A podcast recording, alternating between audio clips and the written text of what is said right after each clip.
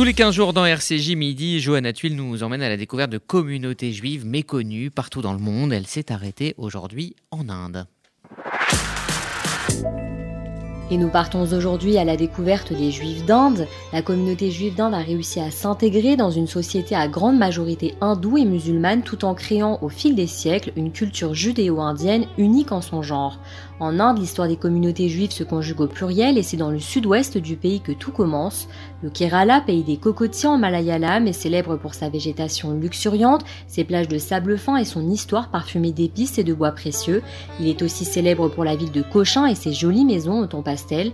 Célèbre enfin pour son quartier Djouta où l'on peut lire des inscriptions en hébreu sur un modeste bâtiment au mur blanc. Il s'agit de la synagogue historique de la ville construite au XVIe siècle et aujourd'hui quasi inactive. La communauté des Béné Israël, les enfants d'Israël, arrivés à la même époque que les Juifs de Cochin, a démarré son histoire indienne par un naufrage alors que ses membres cherchaient à fuir les persécutions perpétrées par Rome en Galilée. Ils vivent aujourd'hui majoritairement à Mumbai. Au XIXe siècle, c'est l'arrivée des Juifs de Bagdad. Ils formeront la communauté des Juifs Bagadis, qui vivent essentiellement autour de Kolkata.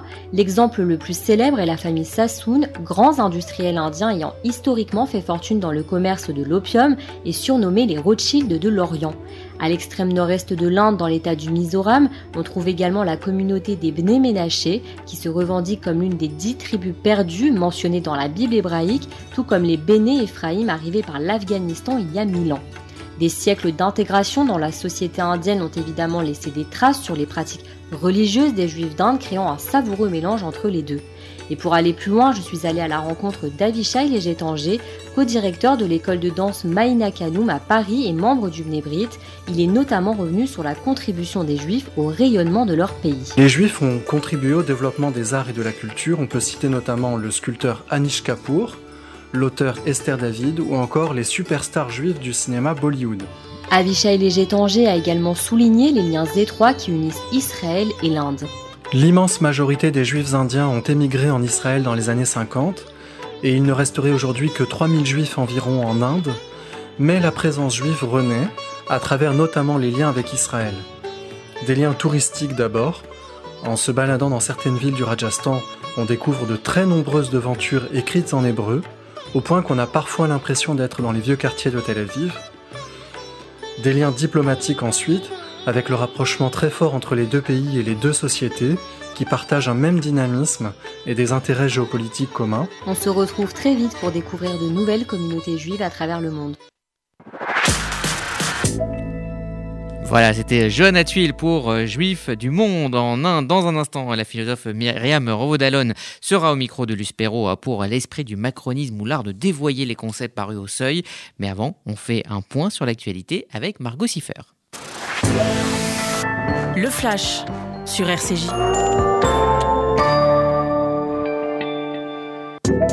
Les euh, résultats sur la présence des variants en Ile-de-France ne sont pas bons, c'est ce qu'indique l'enquête parue à ce sujet. Ils représentent notamment 15 à 20% des nouveaux cas euh, détectés. Selon le président de la PHP, la souche britannique va même devenir dominante dans les 2 à 4 semaines à venir. La fermeture des stations de ski et la menace d'un troisième confinement ont eu raison des vacances de février. Les réservations ont baissé de 58% par rapport à l'an dernier. Toutefois, les départs resteront possibles, a rappelé le secrétaire d'État chargé du tourisme. Un nouveau conseil de défense aura lieu demain. En Israël, la campagne de vaccination contre le Covid ralentit. Pour la seule journée d'hier, 87 000 personnes se sont déplacées pour se faire vacciner contre 150 000 par jour il y a quelques semaines. Les caisses d'assurance ont même été contraintes de jeter des doses de vaccins. Alexei Navalny comparé euh, aujourd'hui devant un tribunal à Moscou. Il est accusé d'avoir violé son contrôle judiciaire dans une affaire remontant à 2014. Cela pourrait conduire l'opposant russe en prison pour plusieurs années et ce malgré la détermination de ses partisans. En effet, des manifestations ont eu lieu dans toute la Russie pour réclamer sa libération. Et enfin, le tournoi Destination aura bien lieu à partir de samedi. C'est ce qu'a annoncé la ministre déléguée chargée des sports. En effet, le protocole sanitaire proposé par la Fédération française de rugby a été validé par les autorités sanitaires. Les joueurs subiront notamment des tests tous les trois jours. Merci Margot Siffer. Vous écoutez RCJ Midi dans quelques secondes. La philosophe Myriam Revaudalon répond aux questions de Luspero. Ça sera lire la politique. Il y a des salles de bain qui font vraiment rêver. Bain et déco Il y a des cuisines où l'on se prendrait volontiers pour un chef étoilé. Bain et déco. Et si c'était le moment de changer Nos architectes et artisans qualifiés Bain et Déco conçoivent et réalisent votre projet de A à Z.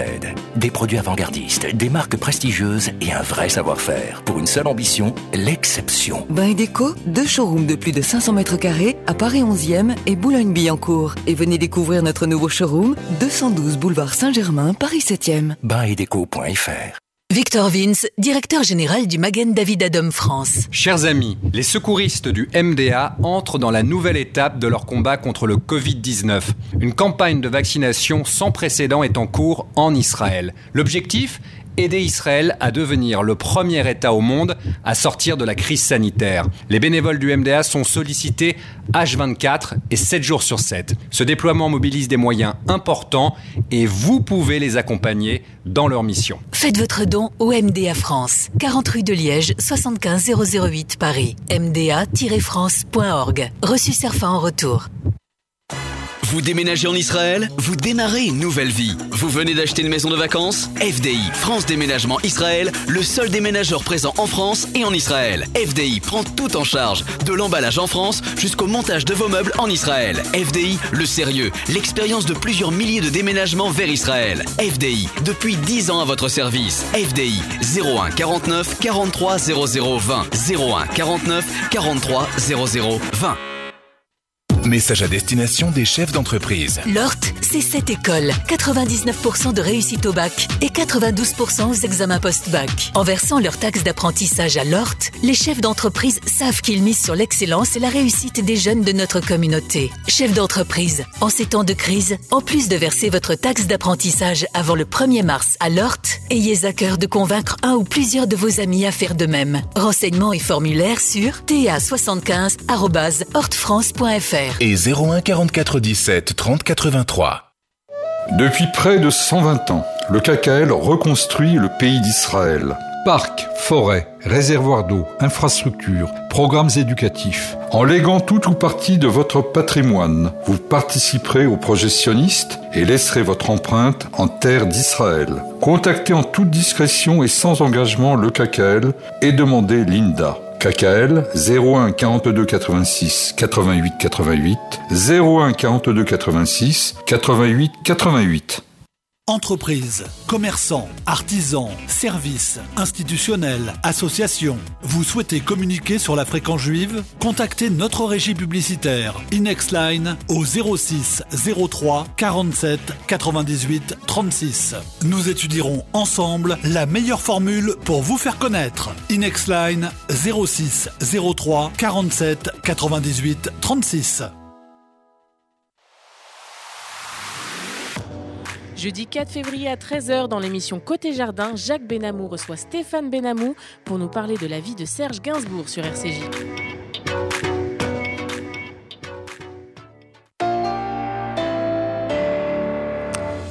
Vous écoutez RCJ euh, midi et comme chaque mardi, nous avons le plaisir de suivre Lire la politique présentée par Luce Perrault. Myriam Revaud-Dallon est mon invitée, vous l'avez bien annoncé, mon cher Rudy. Alors, Myriam, dans votre dernier ouvrage, euh, L'esprit du macronisme, en un condensé, c'est-à-dire un avant-propos, un épilogue, quatre chapitres extrêmement étayés, vous exécutez en 102 pages le, néolé- le néolibéralisme, la théorie du premier de cordée, chère au président Macron, son interprétation de l'esprit des Lumières, de Montesquieu à Rousseau, mais aussi sa lecture de Paul, Rou- de Paul Ricoeur. Expliquez à nos éditeurs simplement ce qu'est pour vous l'esprit du macronisme. Alors, c'est. Oui, c'est difficile. Non, mais, Mais vous l'avez tellement oui. condensé, cet Oui, ouvrage, que... alors, j'ai voulu. je l'ai intitulé L'esprit du macronisme. Évidemment, en ayant derrière la tête. L'esprit euh, des lois. bon, l'esprit des lois de Montesquieu, l'esprit du capitalisme de, de Max Weber. Alors, ça voulait dire d'abord que je n'avais pas l'intention d'analyser la politique euh, d'Emmanuel euh, Macron. Euh, sur laquelle euh, comment dire, se penche euh, comment dire, une multitude de journalistes et de, journalistes politiques. Euh, mais j'avais euh, au fond l'intention. Euh, alors cette intention, elle, elle était d'autant plus facilitée par le fait que tous les commentateurs disaient qu'il y avait quelque chose d'insaisissable dans le macronisme, que le macronisme est insaisissable. C'est revenu constamment dans les commentaires, dans les commentaires des, des, journaux, c'est-à-dire par exemple est-ce qu'il est de droite, est-ce qu'il est de gauche, est-ce qu'il est libéral, il n'est pas libéral. Et comme il y avait tout un ensemble de de propos dont on n'arrivait pas, d'une part, pas toujours à saisir la cohérence, et que d'autre part, il était euh, au fond, il tenait un discours qui se voulait en rupture avec les catégories politiques euh, euh, traditionnelles, ni de droite ni de gauche, l'usage réitéré du en même temps qui faisait que on flottait un peu. on flottait un peu. Alors, euh, moi, j'ai essayé de prendre les choses. Et puis euh, l'annonce de la naissance d'un nouveau monde. Voilà, c'est ça. Puis alors, l'ancien monde et le nouveau monde. Et puis, au milieu de tout ça, comme vous l'avez dit, la référence aux Lumières. Et la référence aux Lumières et à la, la notion de rupture qui est apparue dès son livre programme qui s'appelait Révolution. Révolution. C'est pas n'importe quoi d'appeler un livre Révolution. Euh, d'en appeler en même temps. C'est en soi une référence. C'est en soi une référence. On pense évidemment à la Révolution française, on pense à la rupture révolutionnaire et invoquer l'esprit des Lumières. D'ailleurs, en se référant à un certain nombre de notions euh, euh, absolument capitales, comme la, notion d'autonomie, par exemple, une, une invite constante à l'autonomie. Alors j'ai essayé de, au fond, non pas de débrouiller tout ça, mais de m'interroger sur, au fond, ce que ça révélait. Hein, ce que ça révélait. On sent que vous l'aviez au bout de la plume, hein, ce livre. Euh, ben, c'est-à-dire, oui, parce qu'en fin de compte, euh, j'ai toujours, euh, dès l'élection, dès la campagne électorale, eu une certaine distance ou une certaine réserve par rapport à ces, à ces propos. Je me suis toujours interrogée sur le contenu de l'ancien monde et du, nouveau monde. pourtant, et l'esprit des Lumières, Montesquieu, c'était aussi ils étaient au bord Alors, c'est ça, d'un ancien monde. Tout à fait. Alors, et ils annonçaient un nouveau monde qui n'était pas encore advenu. Tout à fait. Alors ça, c'est très très intéressant. Et euh, au fond, la première chose... où la, la, comparaison est valable. C'est la première chose qui m'a beaucoup frappée, qui est que... Pardon. C'est à partir de cette rupture entre l'ancien et le nouveau euh, que j'ai analysé la référence euh, de Macron à la philosophie des Lumières. C'est-à-dire que pour les penseurs des Lumières, euh, bon, je, n'ai parlé ici que de Rousseau, de Montesquieu ou de Kant, enfin bon, euh, au fond, étaient extrêmement sensibles au fait qu'ils étaient à la frontière euh, au, bord de la rupture entre l'ancien et le nouveau. Et évidemment, ce qui est arrivé euh, quelques décennies après, c'est la Révolution française. Et ça n'était pas simplement une rupture euh, politique, c'est-à-dire la rupture avec le despotisme, avec la, la monarchie de, de, droit divin, l'organisation sociale. voilà, il y avait une rupture sociale, il y avait la rupture avec une société qui était une société de caste, où chacun, au fond, lorsqu'on l'appelait l'Ancien Régime, où il y avait des ordres et où chacun était à sa place, euh, dans l'ordre qui lui était assigné par la société, et on ne pouvait pas changer. Quand on était noble, on était noble, et quand on était euh, euh, paysan ou bourgeois, on était bon. Et donc, le nouveau monde a fait exploser toutes ces catégories, mais il a aussi introduit des notions, comment dire, fondamentales, comme la notion d'autonomie. C'est-à-dire l'invocation de la liberté avec la philosophie des Lumières au XVIIIe siècle, ça a complètement changé de sens. C'est-à-dire, ça n'est plus simplement euh, la liberté politique, c'est pas non plus la liberté spirituelle, c'est pas non plus la liberté intérieure. L'homme est libre la liberté fait partie, c'est une qualité fondamentale de la nature humaine. Et ça intrinsèquement. intrinsèquement, c'est le fondement, c'est un fondement, c'est un principe. Euh, Rousseau dit, il y a une très belle phrase, il dit, c'est très clair, euh, renoncer à sa liberté, c'est renoncer à sa qualité d'homme. Bon, donc la liberté, elle est constitutive de l'humanité euh, de, de l'homme. Et pour traduire, je dirais, cette comment dire, cette, euh, cette nouveauté, on a utilisé le terme d'autonomie, c'est-à-dire euh, euh, n'obéir qu'à la loi qu'on s'est prescrite, autos, ça veut dire auto en grec soi-même, nomos c'est la loi.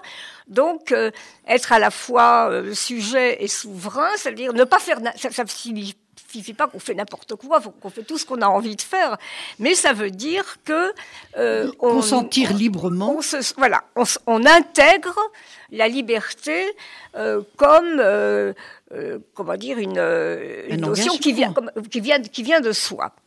Et les penseurs des Lumières avaient une conscience très très vive que cette autonomie, c'était pas simplement l'autonomie de l'individu séparé tout seul, mais que cette autonomie, elle était liée à l'autonomisation, si je puis dire, ou à l'émancipation du genre humain.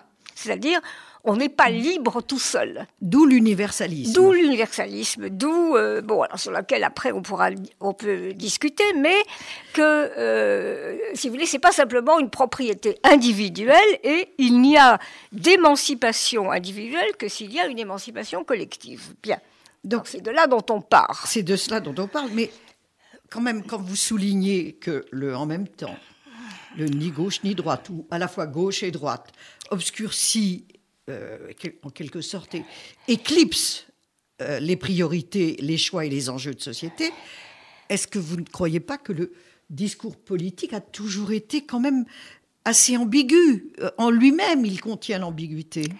Alors oui, le discours politique, il contient en lui-même l'ambiguïté dans la mesure où on sait très bien qu'un discours politique, c'est pas forcément, c'est pas, c'est pas un discours scientifique, que l'enjeu fondamental, c'est pas la, vérité euh, mathématique et que euh, le langage politique ou le discours politique, il se, il se déroule. On parle de quelque chose en parlant à quelqu'un.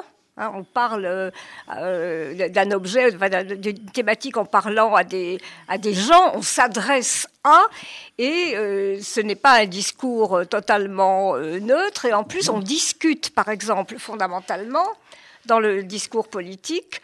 Euh, on se pose la question, au fond, qu'est-ce que c'est que la bonne société? Parce qu'on ne parle pas de n'importe quoi dans le discours politique, on s'interroge sur les enjeux de société. Qu'est-ce que c'est qu'une bonne société?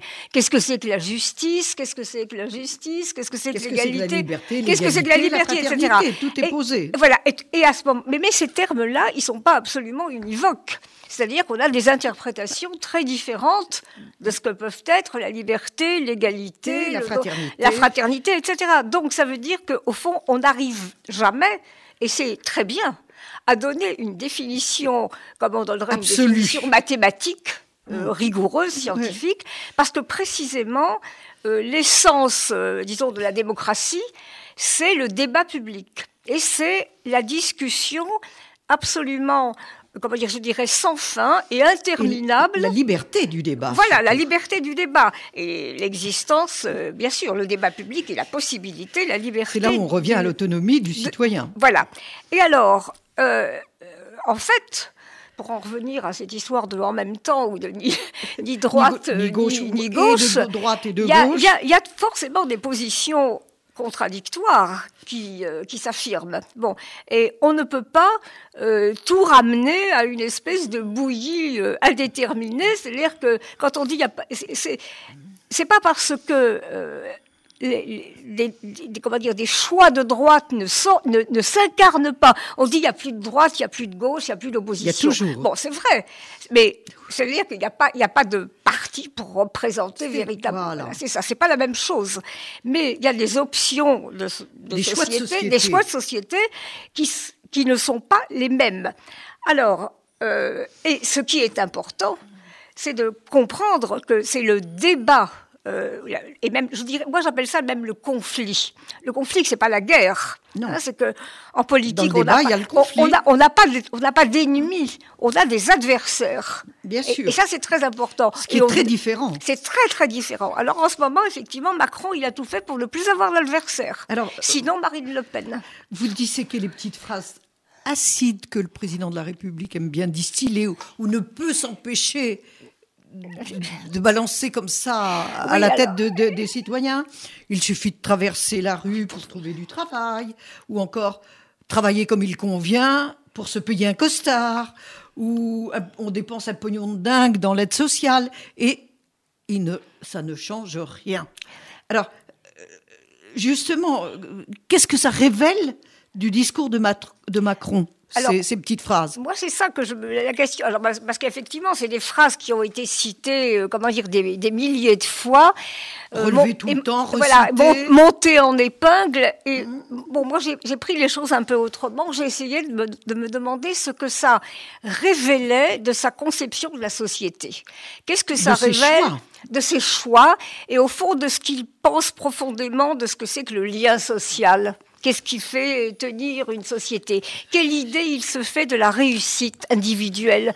Par exemple, c'est une question que euh, posaient déjà les Grecs. Qu'est-ce que c'est qu'une vie bonne?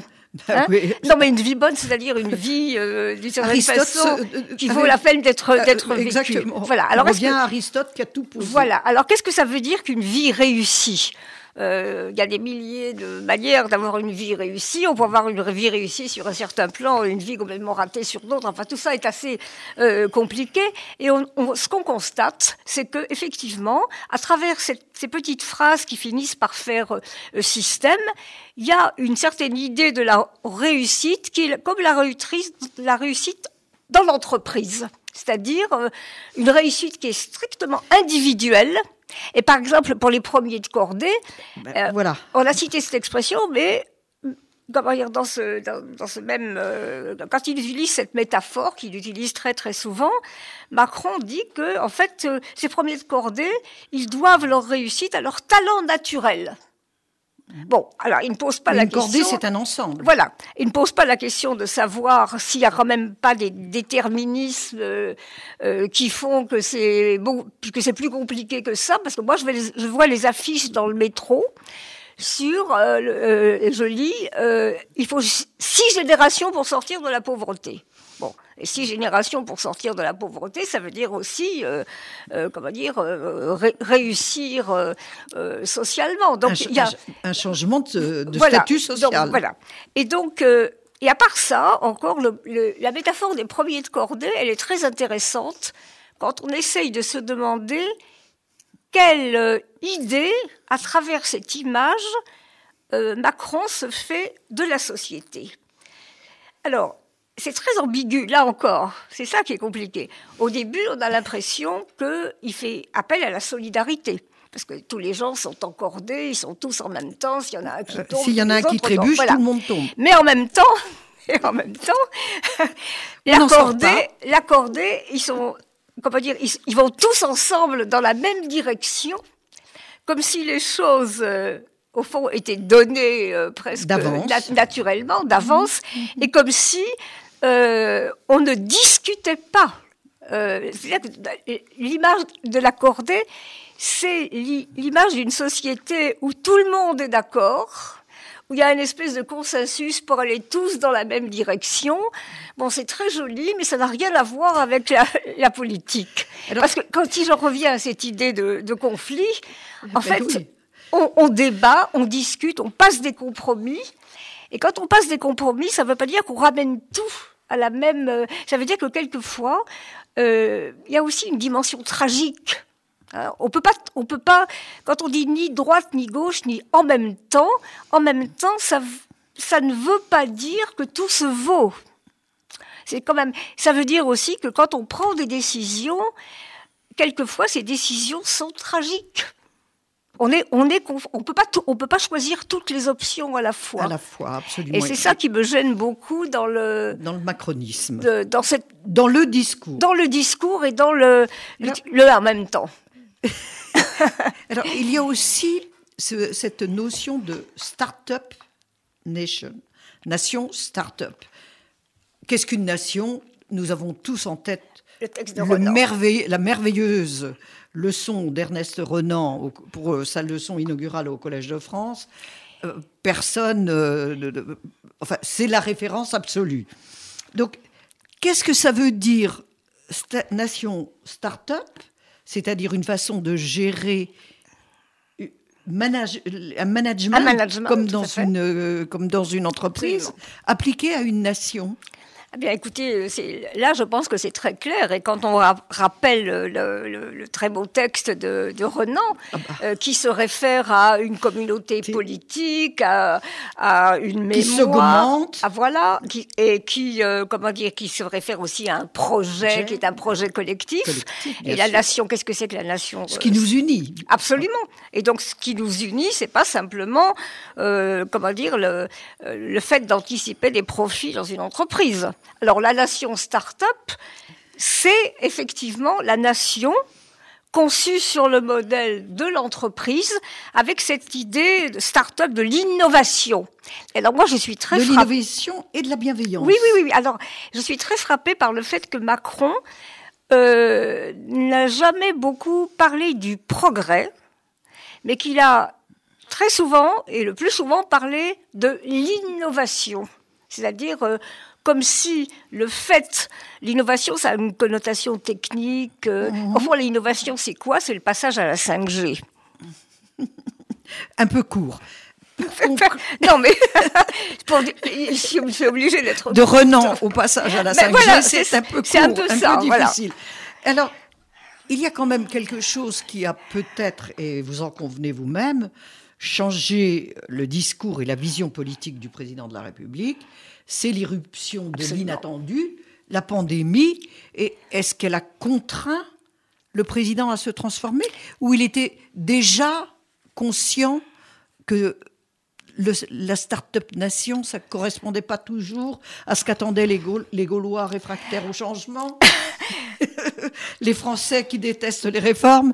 Dites-nous pour conclure. Bon, alors là, là je, là, je ne sais pas très bien, parce que ça serait rentrer dans la psychologie des profondeurs du, du président Macron, mais le fait est que euh, en avril dernier, d'avril 2020, voilà, en avril dernier, c'est le discours où, euh, que nous avons tous entendu quand même avec une certaine stupéfaction, qui, avec la réhabilitation de l'État-providence, euh, avec surtout ne laisser personne au bord de la route. Voilà, cette affirmation extraordinaire qu'il y a des biens communs qui échappent au marché.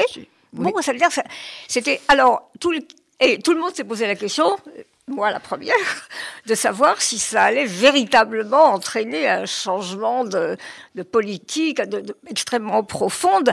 Et euh, bon, personnellement, je ne crois pas véritablement parce que je pense que je suis, je serai la dernière à critiquer la, la politique euh, actuelle du gouvernement qui peut il est pris de court et je ne sais pas du tout si. Euh, on a quand même préservé un maximum de absolument. citoyens. S'il y a un autre euh, au, monde, si, d'autres auraient fait mieux. Je n'ai pas d'exemple.